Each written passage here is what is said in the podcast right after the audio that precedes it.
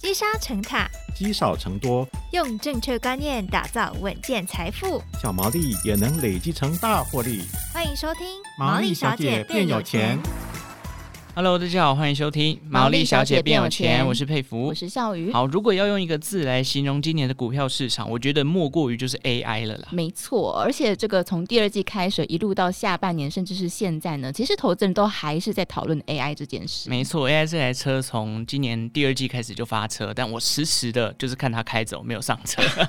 哦，他最近有点熄火，要不要赶快关注一下？不然他明年如果再次上涨，可能只会后悔没有上车。我觉得这问题很好，因为这时候投资人的烦恼就来了，到底是回档修正，还是说多头的行情已经熄火了？加上我知道接下来这一年哦，这个美国联准会又有什么样的动作会牵动到市场，甚至是最近中美科技战的战火又有点复燃的迹象。我觉得光想到这些要上车这件事情，就让我头很痛。对，你知道你今天比较头痛了，因为我们今天这么复杂的问题呢，我们就交给专业的团队来回答。嗯、那今天我们邀请到的是野村一科技基金经理人谢文雄 George 哥来到节目当中跟大家分享。George 哥你好。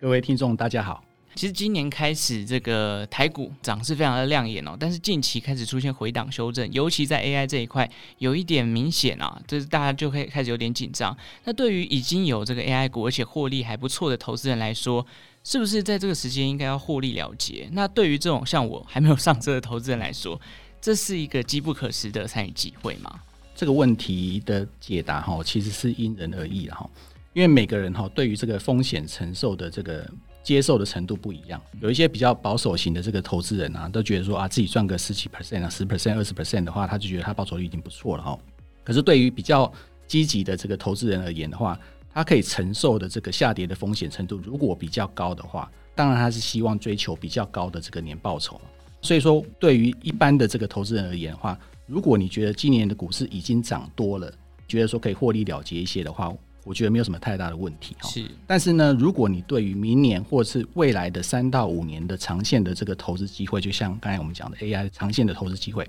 如果你不想要错过的话，当然是趁着涨多回档的时候来做一些布局。今年以来哈，我们先不从这个股票主动基金的这个报酬率来看哈，因为今年的股票型的主动基金的这个报酬率的部分的话，相对于大盘指数还是涨得比较多一点哈。是。那我们纯粹从这个大盘指数来看。二零二一年底的时候呢，这个指数位置在一万八千两百一十八点哦。嗯，去年的指数跌了二十二点四 percent，来到了一万四千一百三十七点。但是今年的这个台股指数到上个礼拜为止，只回升了大概十七点二 percent，目前的位置在一万六千五百点附近。那你觉得说这个大盘有没有涨多？大盘的位置其实。在去年的高点，就是前一年的高点的位置，跟去年低点的位置，但现在大概就是在中间的这个位置而已。所以大盘除了 AI 之外的部分的话，其他产业看起来没有什么特别的这个涨幅的部分。是，所以变成说，如果你真的想要说，在未来两三年想要趁这波 AI 的回档，想要布局的部分的话，我当然是建议说，趁着这个时间点可以来布局哈。可是我通常都会建议这个投资人哈，就是说，如果你想要做这个投资哈，就是第一个是股票投资嘛，自己去选股。嗯，那如果你自己没办法去选股，或者说你没办法承受这样子的股票波动的这个风险，那你当然就是去买基金嘛。如果你是在高科技基金想要布局这样子 AI 未来的产业的部分的话，你就可以做所谓的这个定时定额的投资。股市下跌的时候呢，你就可以扣到相对高的单位数，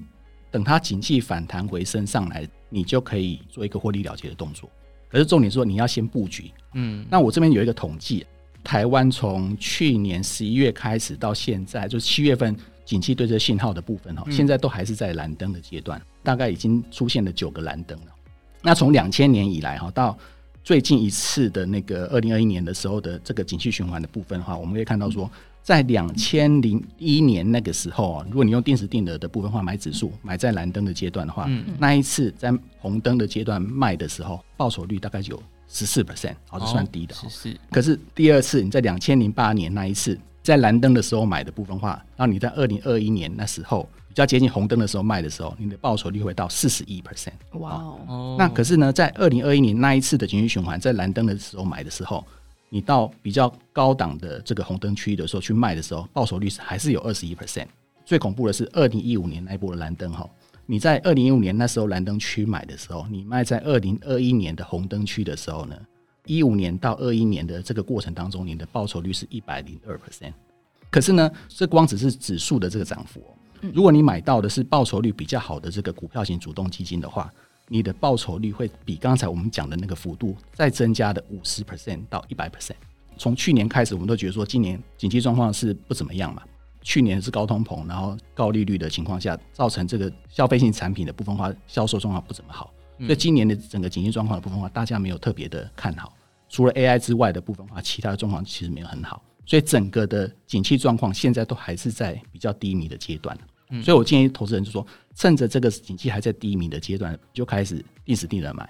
当景气回升上来，你的报酬率就是刚才我们讲说，你买在蓝灯区，然后你真的是卖在这个红灯区的时候，会有丰硕的报酬。哦，所以我们现在可以稍微开始布局了，对不对？对，我帮大家回顾一下，就是刚刚 George 哥有讲到的，零一年到零四年的时候报酬率是十四趴，零八年到一零年的时候报酬率是四十一点二趴，一一年到一四年的时候是二十一点二趴。到一五年到二一年的时候，已经到一百 percent 了。那如果今天是主动基金的话，可能这个报酬率又会再往上加五十到一百。当然还是有一些风险要去考虑的啦。嗯，不过其实就是我们知道说，定期定额是微笑曲线嘛。是。全球股市是不是可以继续上涨？但也是要看美国联准会的脸色啦。嗯。那当然有市场觉得说，哎、欸，今年好像升息已经完成了，明年要降息了。那不知道野村投信团队这边是怎么样去预估后续的这个升息的脚步，或者是降息的脚步？那又判断说，哎、欸，可能会对台股或是高科技类股造成什么样的影响呢？从全球股市的这个走势来看，哈，当然是跟这个美国联储会的这个利率决策的这个政策哈息息相关哈。是，那我们可以从两个角度来看这个高利率对于台股或是这个高科技类股的影响。第一个就是说，高利率呢，对于一般消费者而言呢，就会造成卡债啊，你的信用卡的这个利率，还有房贷利率的部分化的提升嘛。嗯，当然就会影响到一般消费者的消费的意愿跟信心。对于企业而言的话，高利率呢，就会造成企业借贷的这个成本的增加哈。你成本的增加，你就会降低你本来要扩展业务的那种投资的意愿。对政府而言的话，高利率呢，就会造成发债的成本会更高，会造成政府的这个财政的压力。那也限制了政府在公共投资的这个规模，所以呢，高利率如果维持长久的话，对于整体的经济的伤害呢是非常大的。但是联储会升息的目的呢，主要是对抗通膨嘛，是。所以一旦通膨率只要降下来，你就没有理由呢一定要维持这个高利率，或是再调高这个利率哈。第二个就是说，台股的这个评价来看的部分话，你看，如果过去利率是维持在零利率附近的时候呢，台股那时候的股息的报酬率的部分话，值利率的话，大概在三到四 percent，所以变成说，你去买债券的利率的部分话，会低于这个股票的市场的这个值利率，股市就会变成一个相对好的投资的这个标的的市场。但是，当你的美国十年期的这个国债值利率到了三点五到四 percent。对于这个低风险的承受度的这个投资人而言，股市就没有很高的这个吸引力，还不如去买这个国债。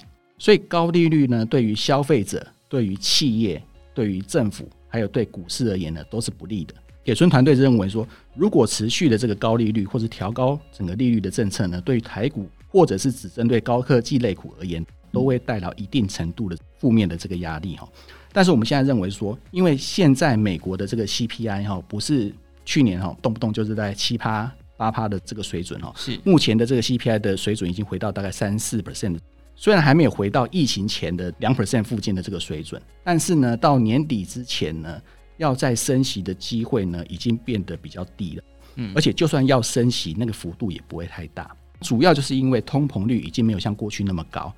可是呢，你又不能说我接下来就要降息了。因为你一降息之后，那个通膨搞不好又开始回升，股市又开始大涨，所以你当初做的这些升息的动作就白费了。所以呢，我们觉得说，在今年年底前，可能利率还是会维持在高档，可是你要降息的话，机会可能不大。那明年的部分话，还没有很确定说是不是会有降息的机会，除非说整个经济的大环境 crash 下来，它才有降息的动机。可是如果你把这个时间拉长，长期的利率的部分话是往下的。降息呢，对于这个消费者的信心呢，对企业的成本都会有帮助。同时呢，你降息的部分话，企业的成本变低，也会提升企业的获利。所以呢，台湾的这个高科技产业呢，在全球有这个竞争的优势哈，而且受惠在刚才讲说 AI 啊，像 HPC 啊、云端啊、电动车这个长期成长的趋势哈，台湾的产业刚好有这样子的一个高成长的产业可以做投资，所以我们对长线而言不要太悲观。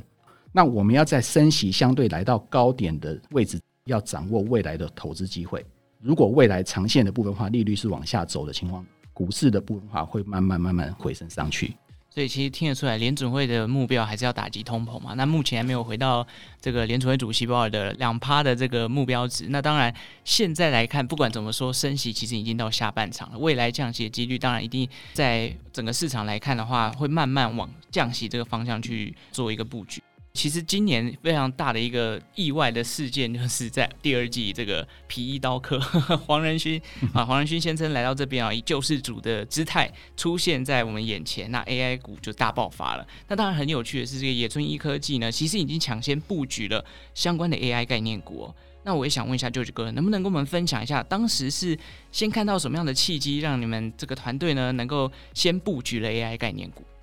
？AI 其实最早出来的时间点是在一九四零年、一九五零年代就已经有学者开始研究。当时研究的人员哈，其实都低估了 AI 工程的这个困难的程度，尤其是早期的时候呢，那个半导体的运算的速度还是非常的慢。嗯，所以 AI 工程呢一直都没有发展的很好。但是随着半导体的这个技术的这个演进，一九七零年代、一九八零年代的时候，那时候的大型电脑开始，到一九九零年代到两千年的 PC 的这个年代。到两千年之后的网际网络的时代，网际网络蓬勃上来之后的部分话，就两千零五年的社群网络。二零零七年的时候，iPhone 开始起来了。嗯，二零一零年的时候，有这个云端的电脑。云端之后的部分话，就刚才讲说有社群软体，然后社群网络这些的龙头厂商的部分话去推广，又有 iPhone 把网际网络的相关的产品面带上来，产生了大数据的资料出来。最近比较听到有像 AI。有再起来一部分的话，就是印象很深刻，就是二零一六年的时候，那时候 Google 的那个 AlphaGo 打败了那个韩国的世界的那个棋王。那个时候大家讲说 AI 突然又冒出来了，因为 AI 之前就是你一直都没有很大的一个突破嘛。可是刚才讲说，从大型电脑时代到 PC 时代到网际网络时代，一直到 iPhone 起来，一直到云端电脑跟大数据起来，这些前人的这个经验跟数据的累积，哈，才会有现在二零二三年。的这个生成式 AI 就是 AIGC 的这个技术的诞生，你不能说你有运算能力，你有这个设备，可是你没有 data，你的 data 都是从两千年那个时候的网际网络跟社群的这个互相的沟通，从文字、从图片、从影片，你没有这些大数据的东西，你是没有办法做后面的那些 AI 的的生成。其实我们早期就有布局一些相关的 AI 的公司哈，不是今年才开始布局的，哦，就包含一些是 IP 的公司啊，或是 Design Service 的相关的这公司哈，而且这些公司一直都是我们长期的这个核心持股。今年年初的时候，就刚才讲说，因为这个 AI Server 的这个需求哈，因为 AIGC 的这相关的这个产业萌芽，产生了大量的需求起来了。就年初的时候，大家讲那个 ChatGPT 嘛哈，对，大家就开始。发挥这个想象力、创造力，哈，脑力激荡，开始想说什么样的产业都可以应用这样子 AIGC 的产业。刚好 AI server 在中美的这个科技战里面，他们比较会限制说，在中国制造所谓相关的 AI server。刚才讲说，二零一零年开始，台湾在开始做这个云端的伺服器的时候，台湾就有一连串在做伺服器相关的产业，包含组装到零组件的产业。所以在这一波 AI 的这个产业链当中，台湾的部分话相对受惠非常的多。刚才我们讲说，去年开始就是高通膨跟高利率嘛，对，那你就造成说，一般的这个 PC 产业啊、Notebook 产业啊、TV 产业啊或手机产业的部分话，因为高利率的关系，所以它的需求变低了嘛，对，所以相关的产业在今年看起来那个衰退幅度都还是比去年衰退哈，嗯，可是你反过来看 AI server 相关的产业，在今年成长性就会。异军突起，其他产业都是低的，都是衰退的。嗯、可是 AI server 的部分话，那个需求突然暴增起来。我们当初就看到这个现象了，所以就除了我们原先布局的这个 IP 跟 Design Service 相关的这个个股之外，再增加的 AI server 相关的上下游的这个产业链。所以，我们今年年初就提早布局这个 AI 相关的这个议题，看到明年去哈，到二零二四年的时候，以现在来看这个产业获利的成长来看的话，刚才讲说那些什么 PC 啊、NB 啊、TV 啊、手机啊这些一般性的消费产品呢，有机会在今年下半年到明年，它可能会回升哈。就刚才讲说，通膨已经降下来了嘛，如果未来的利率开始又降下来，然后现在的失业率看起来又没有特别的高，所以变说这些需求慢慢有机会会回升上来。可是呢，你再去比较说跟 AI 相关的，比如说像 AI server 啊，或 AI 的相关的什么电动车啊这些的产业来看，这些我们看好的这个 AI 相关的这个产业的成长性呢，还是会比一般的这个消费性产品的部分化成长性来得更高。所以你可以看到说，从今年开始到下半年到明年，甚至到后年去，它都有比较高获利的这个成长率。所以呢，我们到现在目前呢，还是持续看好 AI 相关的这个上下游的表现。不过，我想，因为还是很多投资人会很担心啦，因为大家知道说这个 AI 最近有在回档修正嘛。那如果我们去进一步检视 AI 对台湾厂商的贡献，就会发现说，好像不管是从营收啦，或者是获利来看，都还是一个比较偏低的水位。那再加上最近这个基本面的修正哦，所以大家就会想问说，那 AI 题材会变成下一个科技泡沫吗？可以从几个点来观察。第一个，我们看到说台湾的这个。外销出口的金额，就是我刚才讲说，今年的台湾景气其实状况没有很好嘛。嗯，台湾的外销的这个出口金额，在六月份的那个出口金额的 Y O Y 哈，就是年成长的部分的话是负的二十三 percent 哦，所以表示说跟去年比衰退蛮多的。嗯，到七月的时候呢，这个出口的外销的 Y O Y 还是有负十 percent，到八月的时候是负七点三，所以表示说那个 Y Y 的幅度已经开始有减少的，可是呢还是负的，表示说整个经济状况的部分的话。你外销出口低，就表示说产品销售到全球去需求的部分的话，其实没有很好。所以台湾的这个外销的景气，一直到八月的时候都还是衰退的。但是呢，外销产品里面有一项叫做资通讯跟视听产品，这个项目呢，在六月的外销出口的 YY 是负六 percent 嗯，到七月的时候跳到了正五十四 percent，八月的时候还有四十三 percent 的 YY。在这个项目里面有一个很大的贡献，就是在 AI 的 server。因为它包含了那个 GPU 运算元的这个 GPU 产品，台湾就把这个外销出口放在这个项目，所以表示说，真正的 AI 的起来的时间点呢，大概是从七月开始，八月一直到第四季或到明年去的部分话才开始加温。第二季的时候，大家觉得说还没有题材会产生嘛？因为 NVIDIA 的总裁黄仁勋他是五月才来台湾的呀，对啊。那现在就算经过了四五个月。那个时间点，就算现在的订单哈，你要消化的时间点也不会这么快。嗯，可是呢，为什么大家会觉得说跌的时候会很痛苦？原因是因为之前涨得太多了嘛。你涨得太多的基本面还没有跟上来之前，当然就是要先修正，修正这个基本面上来的这个趋势哈。真正的 AI 的这个成长性的部分的话，会在今年的第三季基本面才会慢慢会起来。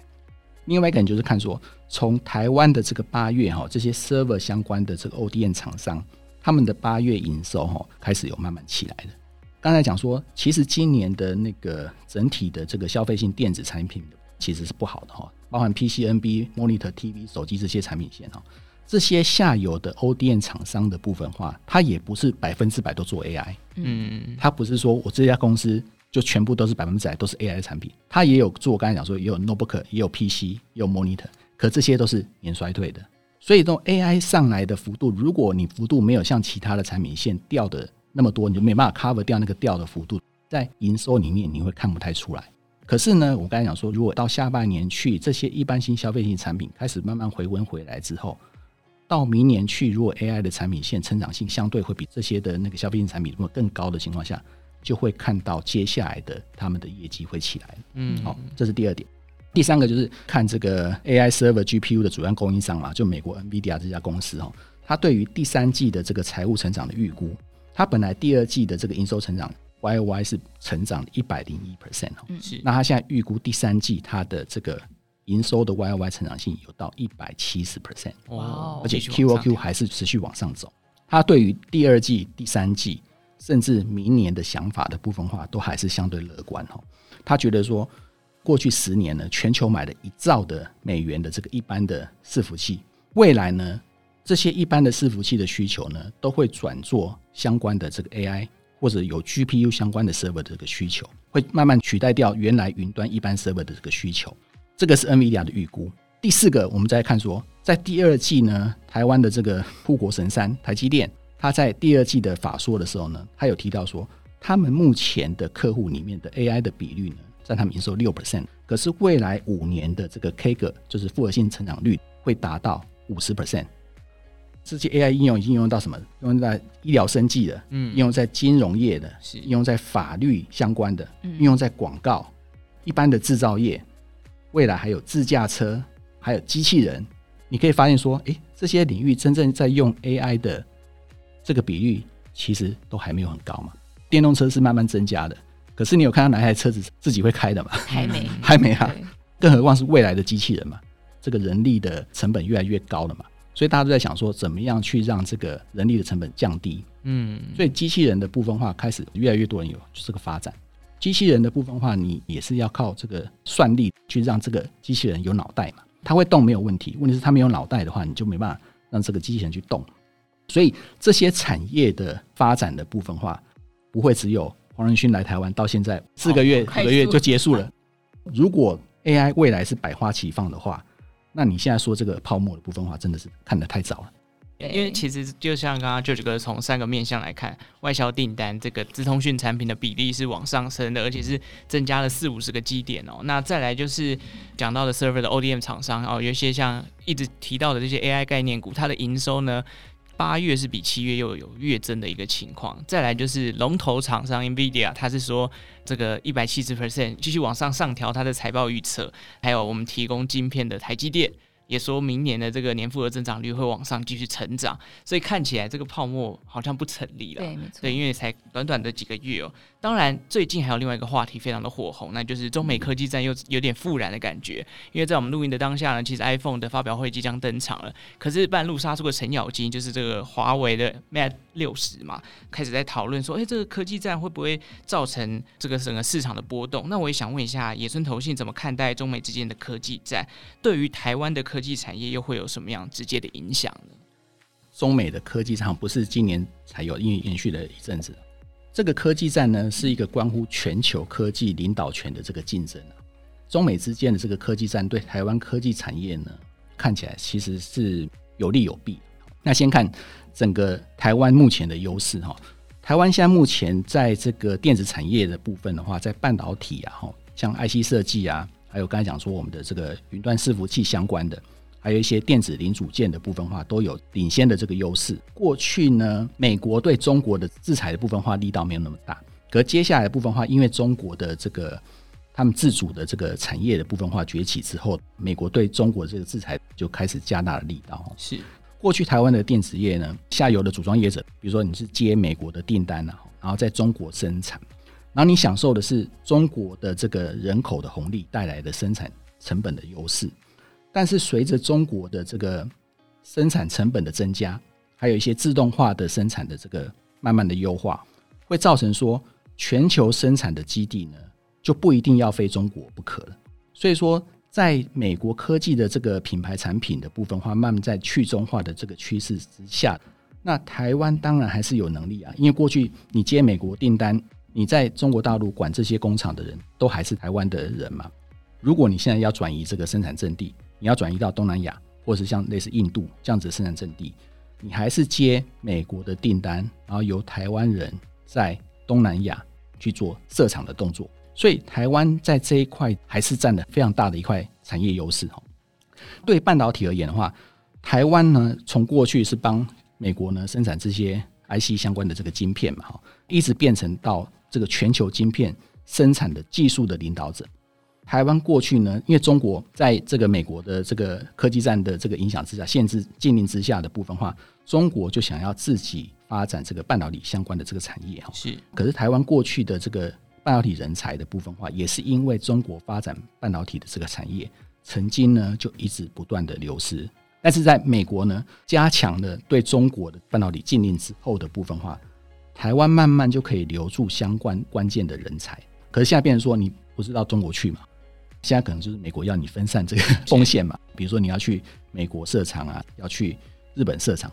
但是在这些国家设厂的最大的问题还是在成本的问题，是，所以成本的问题就比台湾还要来得高嘛，所以分散这个台湾地区的这个风险的成本呢，就是要增加这个晶片的这个售价嘛。但是因为高阶的这个晶片的性能持续在提升啊，嗯，所以你的售价因为这个高阶晶片的部分化的产品线的性能在提升，所以你的价格就可以提高，当然就可以 cover 掉部分因为分散产地增加的这个成本。